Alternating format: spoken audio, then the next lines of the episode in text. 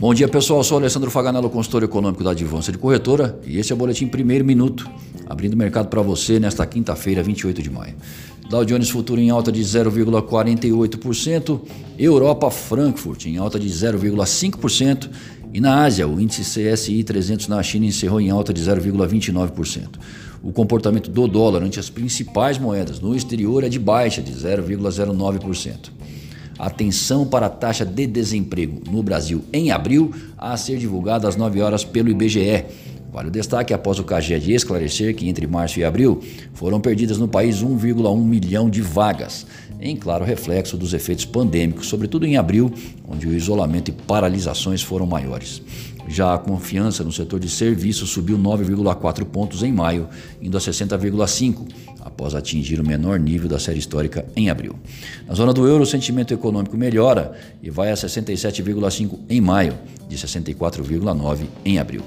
Nos Estados Unidos, teremos a leitura, segunda leitura do PIB no primeiro trimestre, às 9h30. Na primeira estimativa, a projeção de baixa de 4,8% para o período. No mesmo horário, saem os pedidos semanais de seguro-desemprego e as solicitações de bens duráveis no mês de abril. Um pouco depois das 11, será a vez de mais dados do setor imobiliário. A China implementa a lei de segurança, aumentando seu controle sobre Hong Kong, podendo provocar um confronto diplomático mais amplo com os Estados Unidos. Hong Kong tem status de centro financeiro e minar sua autonomia pode lhe tirar o tratamento especial, de acordo com o secretário de Estado americano Mike Pompeo. Trump vai anunciar medidas em respostas à política chinesa em relação a Hong Kong até o fim desta semana. Os mercados continuam atentos à velocidade de recuperação econômica pós-coronavírus e a sinalização de abertura para o dólar no início dos negócios é de alta. Já graficamente, Guaciro Filho, nosso consultor técnico, faz as seguintes observações para o dólar. Pelo sexto pregão consecutivo, o dólar chega a 5,2740, se desvalorizando 8,63%.